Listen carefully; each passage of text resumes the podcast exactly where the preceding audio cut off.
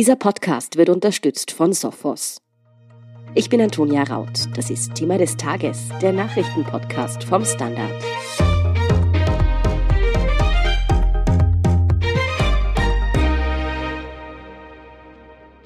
Die Corona-Situation in Österreich droht zu entgleisen. Während die Regierungspartner öffentlich über Maßnahmen streiten, kollabiert in Teilen des Landes das Gesundheitssystem. Und nicht nur die Zahl der Infizierten auf den Intensivstationen lässt die Alarmglocken läuten. Immer mehr Menschen greifen zu fragwürdigen bis gesundheitsschädlichen Methoden, um einer Corona-Erkrankung oder der eigentlich schützenden Impfung zu entgehen. Innenpolitikredakteurin Katharina Mittelstädt erklärt, wieso die Regierung in so einer Situation mit Streiten beschäftigt ist. Ihre Kollegin Lara Hagen und David Krutzler schildern, welche drastischen Folgen fehlende Information und unzureichendes Krisenmanagement bereits haben. Katharina, die türkis-grüne Regierung ist sich gerade ganz offensichtlich überhaupt nicht einig, wie es in der Corona-Situation weitergehen soll. Kannst du noch einmal zusammenfassen, wie die letzten Tage das verdeutlicht haben? Also es geht ziemlich rund, würde ich sagen. Allein der gestrige Tag. Aber so richtig begonnen hat im Grunde alles schon vergangenen Mittwoch. Da hat der Gesundheitsminister, also Wolfgang Mückstein, ein Grüner, versucht, die Landeshauptleute von Salzburg und Oberösterreich zu Maßnahmen zu bewegen, weil sich die Situation schon da so zugespitzt hat. Die haben ihn dann zuerst einmal abblitzen lassen. Wenn man sich heute die Situation in Spitälern in Salzburg vor Augen führt, ist das eigentlich absolut absurd. Aber ja, darüber wirst du, glaube ich, eh noch in allen Details mit dem David Krutzler sprechen. Mhm. Jedenfalls an diesem Mittwoch nahm das politische Chaos eigentlich irgendwie seinen Ursprung. Denn an dem Tag, nachdem Oberösterreichs Landeshauptmann Thomas Stelzer erklärt hatte, dass es in seinem Bundesland ja eh so viele Intensivbetten gibt, hat er dann den Lockdown für Ungeimpfte verkündet. Am Freitag tat ihm das dann der Salzburger Landeshauptmann Wilfried Hauslauer gleich, also auch der Lockdown für Ungeimpfte in Salzburg. Zur selben Zeit hat der Kanzler, also Alexander Schallenberg von der ÖVP, erklärt, er wolle für Sonntag grünes Licht für einen Lockdown für Ungeimpfte geben, wohl in ganz Österreich. Der Gesundheitsminister hat zu der Zeit noch gesagt, darüber will er dann am Sonntag reden mit den Landeshauptleuten. In Kraft tatsächlich tritt doch nur der für in Salzburg und in Oberösterreich. Ausgekannt hat sich niemand mehr. Mhm. Am Samstag wurde ein Entwurf von einer Verordnung bekannt, mit der dieser Lockdown für Ungeimpfte in ganz Österreich rechtlich besiegelt werden sollte. Und ja, dann ist es aber eigentlich erst so richtig losgegangen. Okay, und was ist seitdem passiert? Naja, am Sonntag haben sich dann eben die Regierung und die Landeshauptleute zusammengesetzt und sich besprochen. Und Mückstein, der Gesundheitsminister, hat bei diesem Treffen wohl erklärt, dass der Lockdown für Ungeimpfte alleine nicht reichen wird. Das wollte dort aber angeblich niemand so recht hören. Vor allem der Kanzler Alexander Schallenberg soll ihn quasi zurückgepfiffen haben und ihm erklärt haben, darum geht's ja jetzt nicht. Daraufhin hat dann Mückstein seine Forderung öffentlich gemacht. Und naja, dann war es irgendwie eigentlich überhaupt vorbei. Ja? Also dann ist einer nach dem anderen aus der ÖVP ausgerückt, um den Gesundheitsminister auszurichten, dass seine Vorschläge, also ganz konkret Ausgangsbeschränkungen für alle, sinngemäß schwachsinnig sind. Die türkise Tourismusministerin Elisabeth Köstinger hat gemeint, sie halte überhaupt nichts von den Wortmeldungen des Gesundheitsministers. Das ist immer eigentlich auch eine starke Ansage. Gestern Abend hat sich dann noch der Vizekanzler, also der Grünen-Chef Werner Kogler, hinter Mückstein gestellt und gemeint, man müsse halt manchmal auch unpopuläre Maßnahmen Maßnahmen beschließen. Das ist ja wohl der nächste Seitenhieb gegen die ÖVP wiederum. Also kurz, die Regierung trägt gerade auf offener Bühne einen massiven Konflikt aus und das am vorläufig nächsten Höhepunkt dieser Pandemie. Aber geht es bei diesem Streit wirklich um die Corona-Maßnahmen? Die Debatte wirkt ja schon sehr zerfahren. Naja, einerseits hatte natürlich Altkanzler Sebastian Kurz, wir erinnern uns, die Pandemie für quasi beendet erklärt, also zumindest für Geimpfte. Und dabei will die ÖVP offenkundig bleiben. Andererseits glaube ich schon, dass sich ÖVP und Grüne derzeit einfach wirklich darin unterscheiden, wie sie jetzt mit dieser Pandemie weiter umgehen wollen. Also die ÖVP vertritt die Linie, dass sich Österreich einfach nicht weiter von Lockdown zu Lockdown handeln kann. Mit einem allgemeinen Lockdown würde man ja dann eben auch die bestrafen, die bis jetzt eigentlich brav mitgemacht haben, ja, die impfen gegangen sind. Und die ÖVP findet, man muss jetzt vor allem auf die ungeimpften Druck erhöhen. Da hat man jetzt gesehen, bei diesen Einschränkungen, die es für Ungeimpfte ja schon gegeben hat, durch die 2G-Regeln, dass das etwas bringt. Ja? Also vorige Woche sind in Österreich so viele Impfungen durchgeführt worden wie seit Anfang Juli nicht mehr. Und daran will die ÖVP weiterarbeiten. Die Grünen vertreten da eine andere Ansicht. Ja. Die Grünen stehen mehr auf der Seite der meisten Virologinnen und Virologen, die sagen, die Lage in vielen Spitälern ist ja auch dramatisch, das ist ein Faktum. Und die Grünen sagen deshalb, man muss jetzt mehr machen, es hilft einfach nichts. Wirksam, das weiß man, sind da Kontaktreduktionen. Die funktionieren halt eben vor allem, wenn Leute nicht mehr rausgehen und sich nicht mehr treffen. Und deswegen, so kam Mückstein zu seiner Forderung der Ausgangsbeschränkungen. Die Grünen, muss man sagen, betonen derzeit auch sehr gerne, dass sie ja schon viel früher gewisse Verschärfungen hätten haben wollen, wie eben zum Beispiel eine Ausdehnung der FFP2-Maskenpflicht. Aber mit der ÖVP sei das einfach alles lange Zeit nicht möglich gewesen. Gut, ich verstehe es, dass es innerhalb der Koalition da offensichtlich ganz unterschiedliche Sichtweisen gibt. Aber wieso wird dieser Konflikt jetzt so öffentlich ausgetragen? Naja, die Message Control funktioniert offenkundig nicht mehr, würde ich sagen. Also nein, ich meine, die Stimmung in der Regierung ist offenbar einfach so schlecht und die Verzweiflung war bei den Grünen so groß, dass sie diesen Konflikt offen nach außen getragen haben. Und die ÖVP lässt sich das jetzt nicht gefallen. Aber schadet diese Uneinigkeit der Regierung Österreich? Also alle Experten sagen eigentlich immer, gerade in Krisenzeiten ist das Allerwichtigste, dass Politikerinnen und Politiker aus einem Mund sprechen.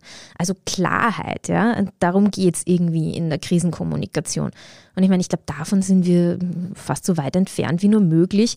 Ich meine, selbst wenn man irgendwie in den Büros der Landeshauptleute herumtelefoniert, sagen die, dass sie eigentlich nicht wissen, was die Regierung gerade noch will und was uns jetzt als nächstes bevorsteht. Und das inmitten einer realen Katastrophe, nämlich der Überlastung der Spitäler. Da erleben wir jetzt ein politisches Kommunikationsdesaster. Dann schauen wir uns aber noch mal kurz an, worauf sich die Regierung zumindest einigen konnte, nämlich 2G und den Lockdown für ungeimpfte. Das Ziel beider Maßnahmen lautet unter anderem, so viele wie möglich von der Impfung zu überzeugen, also sie dazu zu bringen, dass sie sich doch noch impfen lassen. Passiert denn in diesem Bereich wirklich genug? Also eine ordentliche Impfkampagne ist definitiv ein Versäumnis, das man der Regierung vorwerfen muss. Die SPÖ hat eine parlamentarische Anfrage zu diesem Thema eingebracht und aus der geht ganz klar hervor, im August zum Beispiel wurden nicht einmal 200.000 Euro für die Impfkampagne ausgegeben. Ich meine, das muss man sich mal vor Augen führen. Ich meine, das ist jetzt für jeden einzelnen Bürger und für jede Bürgerin wirklich viel Geld, aber für eine Impfkampagne ist das tatsächlich fast nichts, ja. Gleichzeitig, wenn man sich das Impfangebot anschaut, das ist ja schon halbwegs niederschwellig grundsätzlich gewesen, aber es wurden halt einfach nicht genug Leute motiviert, dass sie es nutzen. Es ist ja zum Beispiel auch bis zuletzt noch nicht möglich gewesen, dass man Ungeimpften einen Brief schickt, ja, mit einem möglichen Impftermin. Das klingt ja eigentlich nach einer total simplen und logischen Maßnahme, die man setzen würde. Also ja, ich glaube, man kann da definitiv sagen, dass gewisse Dinge verabsäumt wurden. Welche drastischen Auswirkungen da fehlende Informationen und schlechtes Krisenmanagement bereits jetzt verursachen, darüber spreche ich gleich mit meiner Kollegin Lara Hagen. Vielen Dank für diesen Überblick, Katharina Mittelstädt. Danke für die Einladung, Antonia. Bleiben Sie dran. Oftmals werden Cyberangriffe heutzutage als sogenannte Blended Attacks durchgeführt, die maschinelle und menschliche Angriffstechniken kombinieren. Threat Hunter enthüllen diese verborgenen Gegner, indem sie sich an verdächtigen Ereignissen, Anomalien und Aktivitätsmustern orientieren.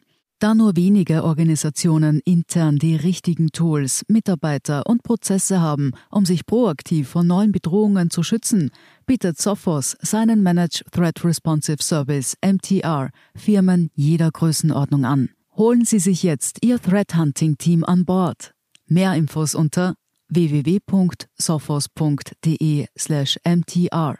Dass es in Sachen Aufklärung zur Impfung noch einiges zu tun gäbe, das zeigt sich mitunter an Berichten, dass es sogenannte Corona-Partys geben soll, auf denen sich Menschen angeblich absichtlich anstecken, um das G für genesen zu erhalten.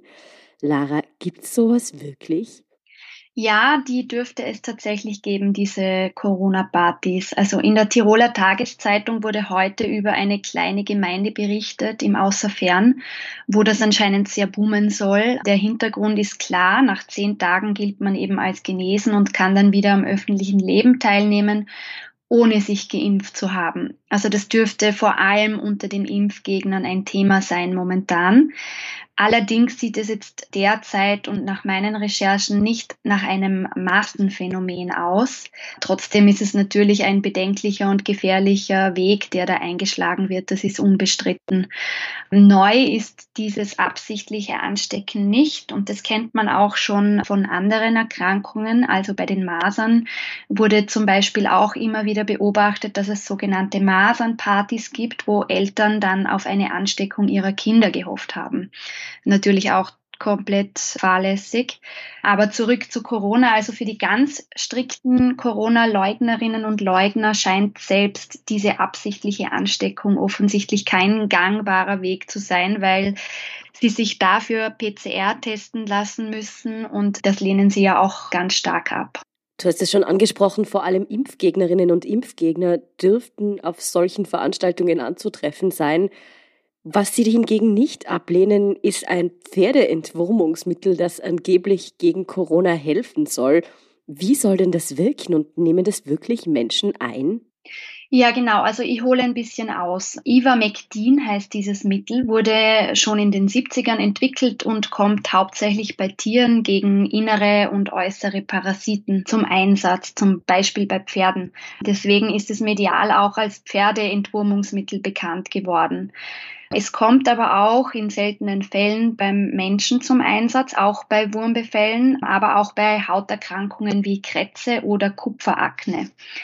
Jedenfalls braucht man dafür, egal jetzt Mensch oder Tier, ein Rezept. Und weltweit ist die Nachfrage nach Ivermectin während Corona eben extrem gestiegen.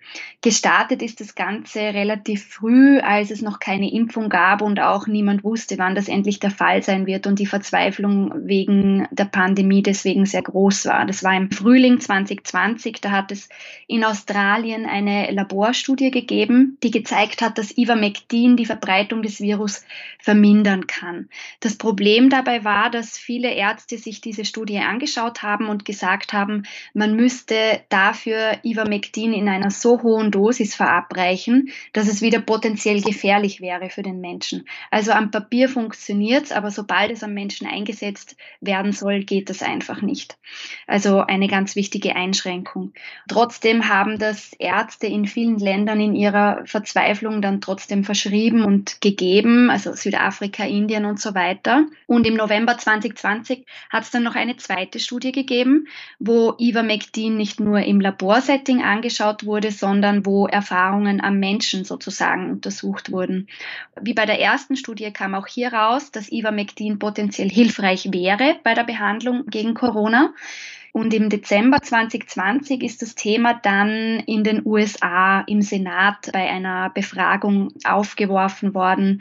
Und spätestens dann ist das Thema eben weltweit aufgetaucht und geteilt worden. Und ein Arzt hat eben bei diesem Hearing von einem sogenannten Wundermittel gesprochen dann hat man erstmals auch in Österreich gemerkt, dass sich da was tut. Also hierzulande verzeichnet man seit Anfang des Jahres eine verstärkte Nachfrage.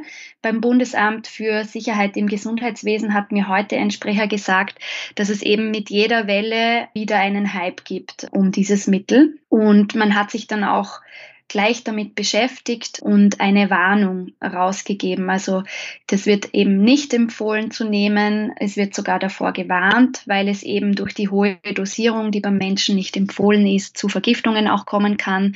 Die hat es in Österreich auch schon gegeben. Diese Warnung gibt es übrigens auch von der EMA und von der WHO. Also das ist sozusagen der Hintergrund. Und diese zweite Studie, von der ich vorhin geredet habe, die wurde dann übrigens im Sommer 2021 2021 komplett zurückgezogen, weil viele Daten sich als falsch herausgestellt haben. Da wurden zum Beispiel bestimmte Patienten einfach dupliziert verwendet und so weiter. Das bedeutet ganz kurz und knapp, dieses Medikament ist nicht empfehlenswert, wenn man Corona hat oder sich davor schützen will. Nein, also man sollte das auf keinen Fall nehmen. Es ist eben die Dosierung das Problem. Man kann sich vergiften, es kann schwere Folgen haben und es wird ganz klar davon abgeraten. Es scheint aber wohl so zu sein, dass sich nicht alle daran halten. In Oberösterreich wurde eben von der Apothekerkammer berichtet, dass es ausverkauft sei aktuell. Die österreichische Apothekerkammer hat mir jetzt nicht sagen können, wie es landesweit aussieht. Aber ja, es ist eben auch offensichtlich dass sich manche Ärztinnen und Ärzte nicht an diese Empfehlungen der Gesundheitsbehörden halten, weil es braucht eben, wie gesagt, das Rezept. Das muss ja irgendwo herkommen. Ja, nicht nur Ärztinnen und Ärzte scheinen sich da über diese Empfehlung hinwegzusetzen. Auch der FPÖ-Chef Herbert Kickel hatte ja zu diesem Medikament geraten, oder? Der ist jetzt ja auch Corona-positiv. Genau, also da hast du mit beidem recht. Er hat das, glaube ich, vor etwa einem Monat zum ersten Mal empfohlen. Und dann hat er in einer viel beachteten Pressekonferenz vor zehn Tagen noch einmal ganz klar Ivermectin empfohlen. Also er, der Kickel sagt, dass Erkrankte eben individuell von Ärztinnen und Ärzten behandelt werden sollten und dass das momentan einfach nicht passiert. Und man soll eben alternative Medikamente einsetzen. Da hat er dann verschiedene Vitamine Vitamine angesprochen, aber eben auch Ivermectin. Und untermauert hat er das damit, dass es anscheinend zahlreiche Expertinnen und Experten gibt, die von der Wirkung überzeugt sind. Wer diese Experten sein sollen, hat Kickel aber nicht dazu gesagt. Und wie du schon angesprochen hast, am Sonntag hat er selber bekannt gegeben auf Facebook, dass er Covid-positiv ist und in dieser Erklärung auch beschrieben, dass sein Vertrauensarzt, wie er es nennt, eine für ihn abgestimmte Therapie zusammengestellt hat. Ob er jetzt selber Ivermectin einnimmt, ist aber nicht klar. Hm, das bedeutet aber, es zeichnet sich noch nicht unbedingt ab, dass Kickel seine Position zu Corona, den Maßnahmen und der Impfung durch die eigene Infektion geändert hat. Denkst du, da könnte sich noch was tun? Die FPÖ ist ja in Österreich eindeutig die impfkritischste Partei im Parlament und viele attestieren diesem Zugang durchaus eine gefährliche Wirkung auf viele Menschen. Ja, das bezweifle ich ziemlich stark, dass sich da an der Haltung was ändern wird. Herbert Kickl ist ja auch nicht der erste FPÖ-Politiker, der Corona hat. Wir erinnern uns an Manfred Heimbuchner, der in Oberösterreich FPÖ-Chef ist. Der lag sogar auf der Intensivstation für einige Tage.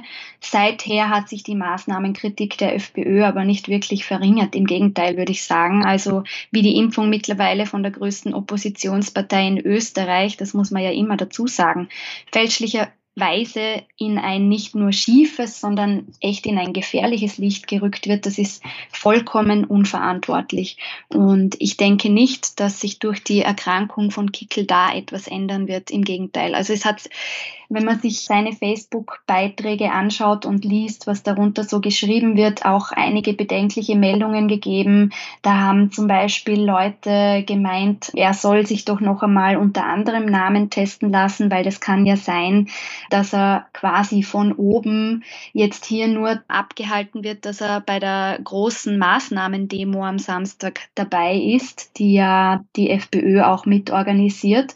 Andere Leute gratulieren quasi wiederum, weil dann ist er ja wenigstens genesen und kann dann wieder am öffentlichen Leben teilnehmen.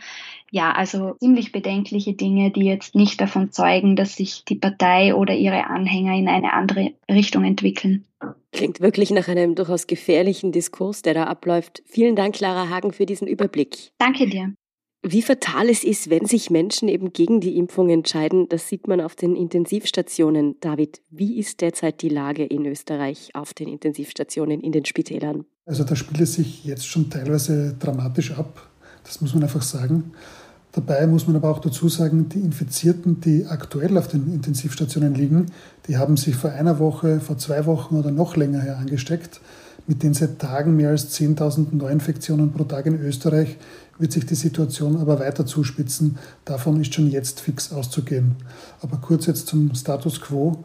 Im Bundesland Salzburg sind seit heute so viele Corona-Intensivbetten belegt wie noch nie in dieser Pandemie, also nicht seit März 2020, nämlich 33.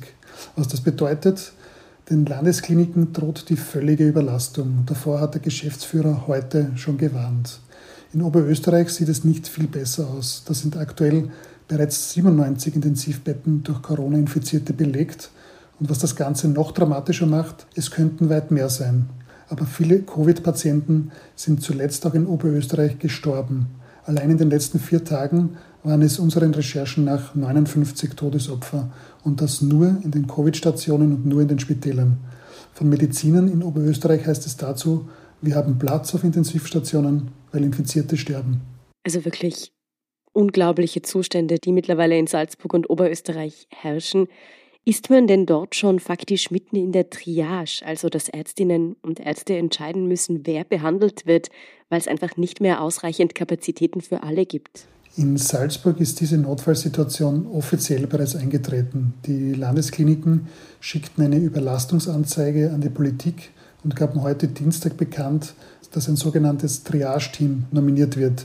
Das ist praktisch die letzte Eskalationsstufe. Ein Team von Medizinern muss dort entscheiden, welcher Patient, welche Patientin noch ein Intensivbett erhält und welche Erkrankte nicht. Hier geht es um die Prognose, also welche erkrankte Person mit welchen Voraussetzungen die größten Überlebenschancen hat. Und im Einzelfall können das höchst dramatische Entscheidungen sein. Eine schleichende Triage gibt es aber auch schon in anderen Bundesländern, Beispiel Oberösterreich.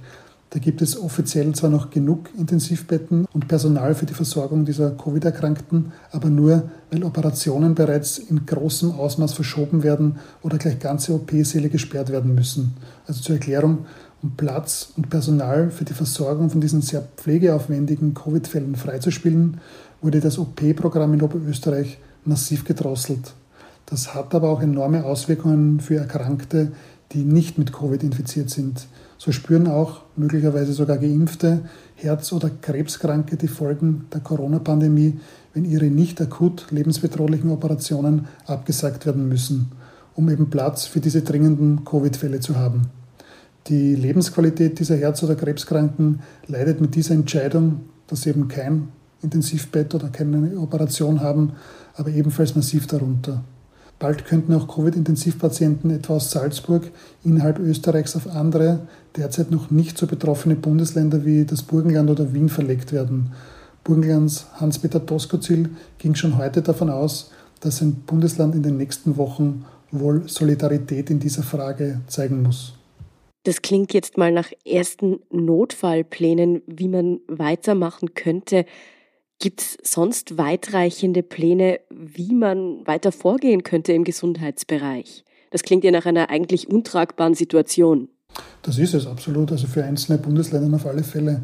Die Politik hätte eigentlich sicherstellen sollen, dass diese Triage-Situation, diese Überfüllung der Intensivbetten gar nicht erst eintritt. Von der Bundesregierung hat es immer geheißen, dass eines der obersten Ziele der Schutz der Intensivstationen ist. Bei diesem Punkt hat die Bundespolitik und haben auch einzelne Landespolitiker aber kläglich versagt, muss man ganz deutlich sagen. Mit der aktuellen Situation muss man jetzt umgehen und alle Mediziner hoffen, dass die bereits getroffenen Maßnahmen und Verschärfungen wie 2G-Regel, 3G am Arbeitsplatz, Auswertung der FFP2-Maskenpflicht oder eben der Lockdown für ungeimpfte bald greifen. Mittelfristig hilft freilich nur die deutliche Steigerung der Impfquote. Praktisch alle Experten, mit denen ich in den letzten Tagen gesprochen habe, die sagen, bitte gehen Sie impfen, impfen, impfen. Egal ob Erst- und Zweitstich oder Auffrischungsimpfung, bitte gehen Sie impfen. Uns fehlen aber noch immer 100.000 Impfungen. Erst 68 Prozent haben zumindest eine Impfung erhalten.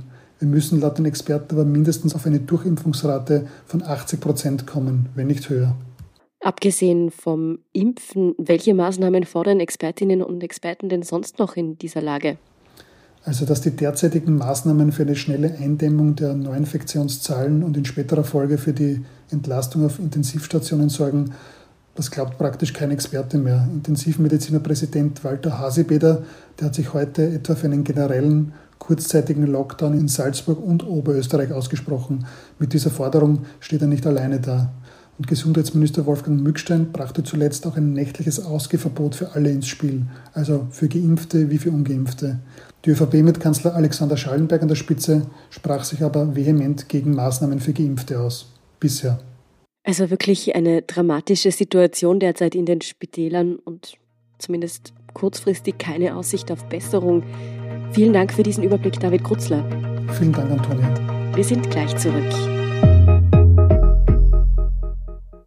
Oftmals werden Cyberangriffe heutzutage als sogenannte Blended Attacks durchgeführt, die maschinelle und menschliche Angriffstechniken kombinieren. Threat Hunter enthüllen diese verborgenen Gegner, indem sie sich an verdächtigen Ereignissen, Anomalien und Aktivitätsmustern orientieren. Da nur wenige Organisationen intern die richtigen Tools, Mitarbeiter und Prozesse haben, um sich proaktiv vor neuen Bedrohungen zu schützen, bietet Sophos seinen Managed Threat Responsive Service MTR Firmen jeder Größenordnung an. Holen Sie sich jetzt Ihr Threat Hunting Team an Bord. Mehr Infos unter www.sophos.de/mtr. Und hier ist, was Sie heute sonst noch wissen müssen. Erstens, in Villach ist eine 29-jährige Frau erschlagen und vor der Bezirkshauptmannschaft abgelegt worden. Am Montagnachmittag hatten Passanten einen Mann dabei beobachtet, wie er den leblosen Körper der Frau dort ablud. Beamte nahmen den aus Rumänien stammenden Mann noch vor Ort fest. Versuche, die ebenfalls aus Rumänien stammende Frau wiederzubeleben, scheiterten. Eine Obduktion ergab, dass sie an den Folgen heftiger Gewalteinwirkung verstorben ist. Der Todeszeitpunkt stand vorerst nicht fest. Die mutmaßliche Tatwaffe wurde im Gewerbegebiet Villach sichergestellt. Es handelt sich um einen selbst hergestellten Baseballschläger aus Holz. Über die Hintergründe der Tat war vorerst nichts bekannt, ebenso zu der Frage, in welcher Form der Festgenommene mit der Tat in Verbindung steht. Die Ermittler vermuten, dass es einen Zusammenhang mit dem Rotlichtmilieu gibt. Zweitens, im Nationalrat starteten heute Dienstag die Budgetberatungen. Drei Tage lang werden die einzelnen Kapitel durchgearbeitet, ehe am Donnerstag über das Zahlenwerk von Finanzminister Gernot Blümel abgestimmt wird. Vorgesehen ist ein gesamtstaatliches Defizit von 2,3 Prozent der Wirtschaftsleistung, was einen deutlichen Rückgang bedeuten würde. Allerdings ist auch dieses Ziel wegen der nun wieder deutlich verschlechterten Corona-Lage mit einigen Unsicherheiten verbunden. Und drittens, der US-Präsident Joe Biden und Chinas Staats- und Regierungschef Xi Jinping haben sich erstmals bei einem Online-Gipfel in die Augen gesehen. Bei dem ersten, wenn auch nur virtuellen Treffen haben die beiden vor einer gefährlichen Konfrontation zwischen den beiden größten Volkswirtschaften gewarnt. Biden sagte zu Beginn des Gesprächs Dienstag früh Pekinger Zeit, beide müssten dafür sorgen, dass der Wettbewerb zwischen den Ländern nicht in einem Konflikt versinke, ob beabsichtigt oder unbeabsichtigt. Auch Xi sagte, beide müssten konstruktiv mit ihren Differenzen umgehen. Eine ausführliche Einordnung des Treffens lesen Sie auf derstandard.at, ebenso wie alle weiteren aktuellen Infos zum Weltgeschehen. Wir bedanken uns damit fürs Zuhören und auch bei all jenen, die uns auf Apple Podcasts oder Spotify folgen, uns eine nette Rezension geschrieben oder eine 5-Sterne-Bewertung gegeben haben. Und ein ganz besonders großes Dankeschön geht wie immer an all jene, die unsere Arbeit mit einem Standard-Abo oder einem Premium-Abo über Apple Podcasts unterstützen. Das hilft uns wirklich sehr, also gern auch Freundinnen und Freunden weiterempfehlen. Verbesserungsvorschläge und Themenideen, die schicken Sie uns am besten an podcast.derstandard.at. Ich bin Antonia Raut. Baba und bis zum nächsten Mal.